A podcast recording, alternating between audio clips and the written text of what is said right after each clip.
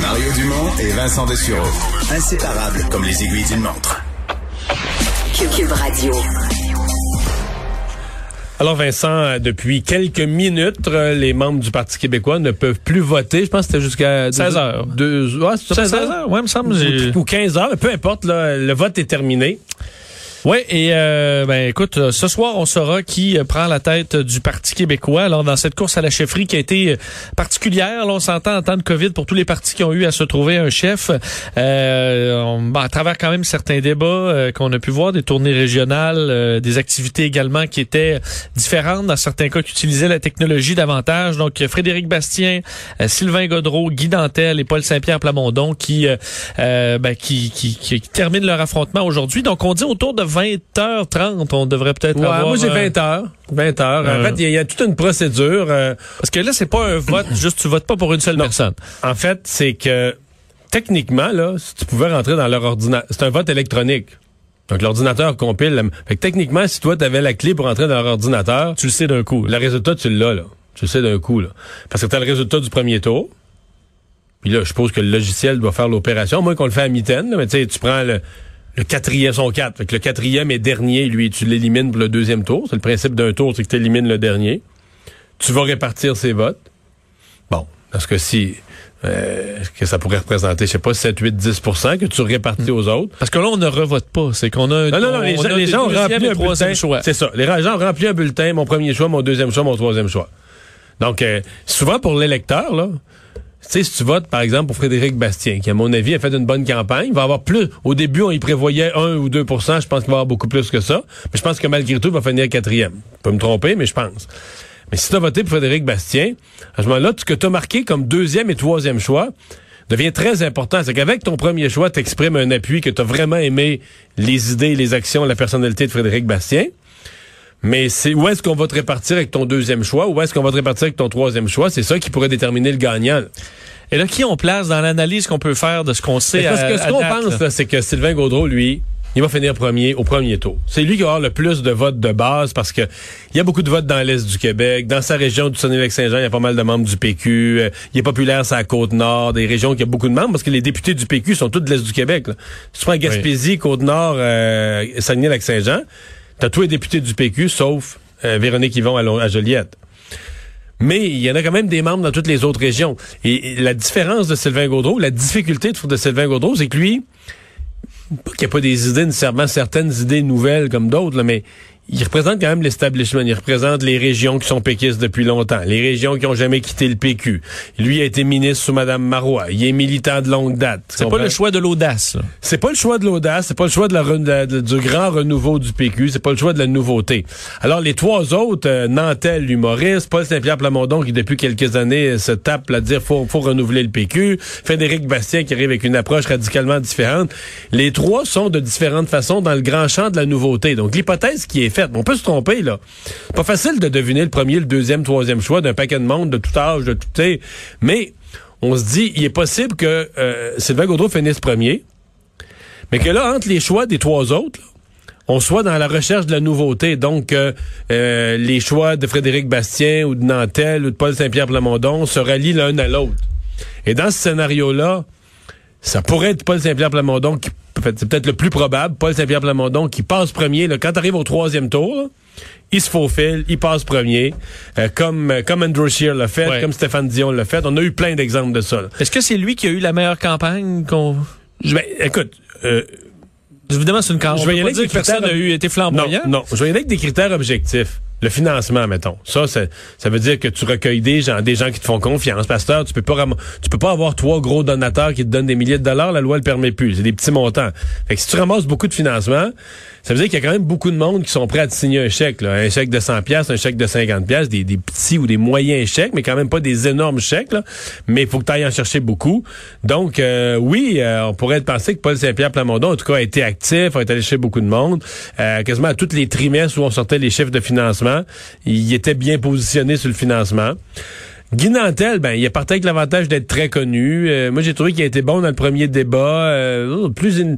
C'est devenu baveux un petit peu son affaire. Je suis pas sûr que ça a plu à tous les membres. Parce que t'es quand même dans un parti politique, c'est une famille. Tu sais, quand T'arrives de l'extérieur? Ouais. T'arrives déjà un peu fru, là? Ben, c'est ça. Mais bon, euh, il y a des gens qui pensent aussi que Guy Nantel, par ses attaques très dures sur Sylvain Gaudreau, a démoli un peu Sylvain Gaudreau, mais il s'est pas aidé lui. C'est ça. c'est que c'est pas simplement. Tu comprends? Toi, t'es, toi, t'es le gars qui est en bas du pommier, là. T'es accroché après le tronc, là, puis tu secoues, là.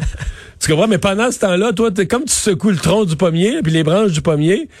T'as pas le panier des mains, là. C'était un troisième joueur qui, qui recueille les pommes. qui recueille les pommes qui tombent à terre, tu avec son panier. Et c'est peut-être un peu ça, là, que Guy Nantel a secoué le, côté vieux, le côté ça pogne plus de, de Sylvain Gaudreau. Mais peut-être pendant ce temps-là, c'est pas Saint-Pierre Plamondon qui ramassait les pas. Bon, on parle, on parle, on parle. Et ce sera ce soir à LCN. LCN, euh, je serai de cette émission spéciale à compter de 19h.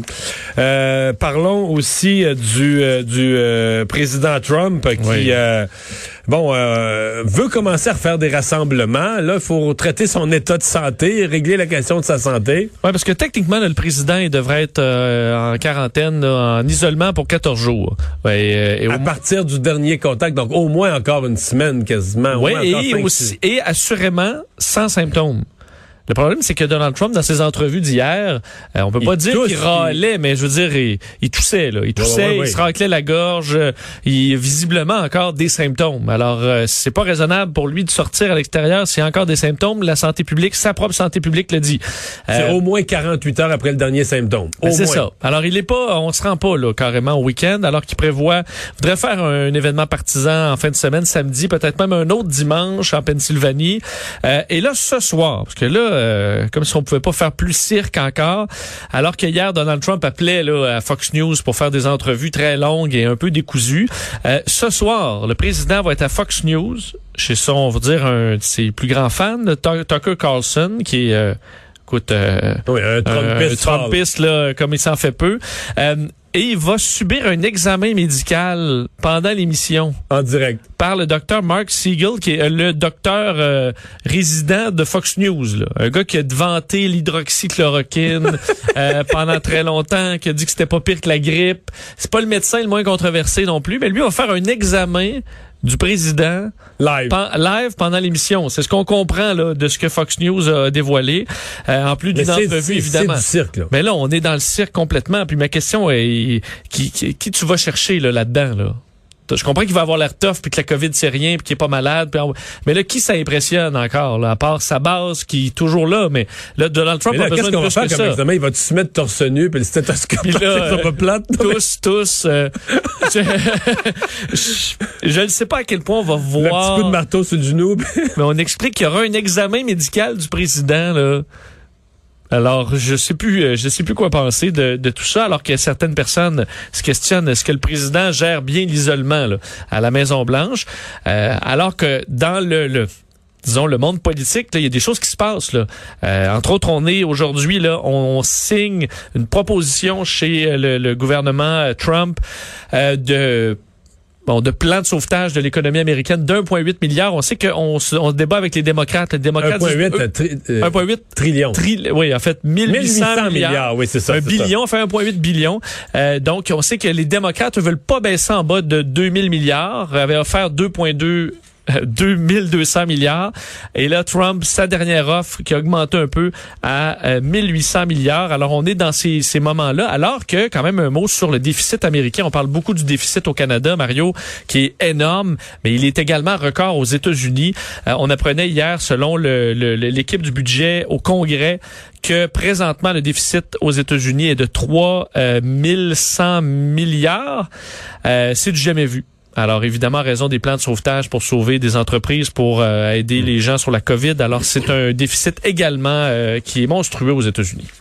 Et le président Trump, parlant de lui, oui, il n'a pas gagné le prix Nobel de la paix. Mais non, encore. une mauvaise journée pour le président. Une autre année sans prix Nobel de la paix pour le président. faut dire que d'ailleurs plusieurs euh, tweetaient au président des photos d'Obama qui avait remporté le prix Nobel euh, de la paix. Euh, et finalement, le prix Nobel, parce qu'on sait que Trump avait été nommé par une personne, là, on croyait pas vraiment qu'elle allait gagner, mais que le prix est allé davantage au programme alimentaire mondial. Mais ça, c'est poche. Là. Quand tu trouves pas une personne... Ah oui, le prix Nobel de la paix, un programme.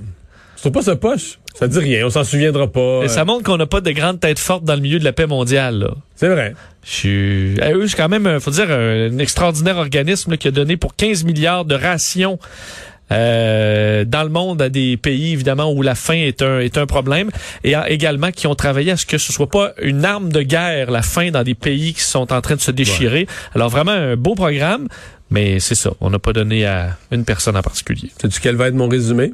Félicitations, votre beau programme. C'est bien dit. C'est bien résumé. Hey, euh, climat euh, de travail euh, de peur à la Fédération des médecins spécialistes du Québec. Et étonnamment, il y a peut-être des gens qui, qui, qui, se disent, ouais, Gaétan Barrette est passé par là. Mais c'est le contraire qu'on dit, c'est que c'est depuis le départ de Gaétan Barrette. À l'époque, ça allait très bien. C'est depuis le départ de Gaétan Barrette que ça se passe mal. Oui, euh, selon euh, donc un ancien cadre de la Fédération des médecins spécialistes qui réclame maintenant 1,5 million de dollars à la suite de son congédiement. Et dans la poursuite, ce qu'on lit sur euh, la, la, bon l'actuelle présidente Diane Franqueur, c'est qu'elle il faisait vivre un climat de peur, du harcèlement psychologique, un leadership toxique de sa présidence. On dit que 30% à peine des 55 personnes qui étaient là au moment où elle est arrivée en poste sont toujours là et que ça aurait commencé à se, se, à être plus difficile effectivement au départ de Gaétan Barrette. Encore là, c'est selon euh, euh, cet homme, Sylvain Bellavance, ancien directeur des affaires juridiques. Explique qu'il explique qu'elle utiliserait des termes péjoratifs contre ses collègues comme moron, moronne fini ou crétin. Euh, alors, les, les conflits, faut dire, sur les questions salariales auraient fini par vraiment miner l'ambiance à l'intérieur de la FMSQ. Alors, une situation tendue, semble-t-il, sous le règne de Diane Franqueur. Merci, Vincent.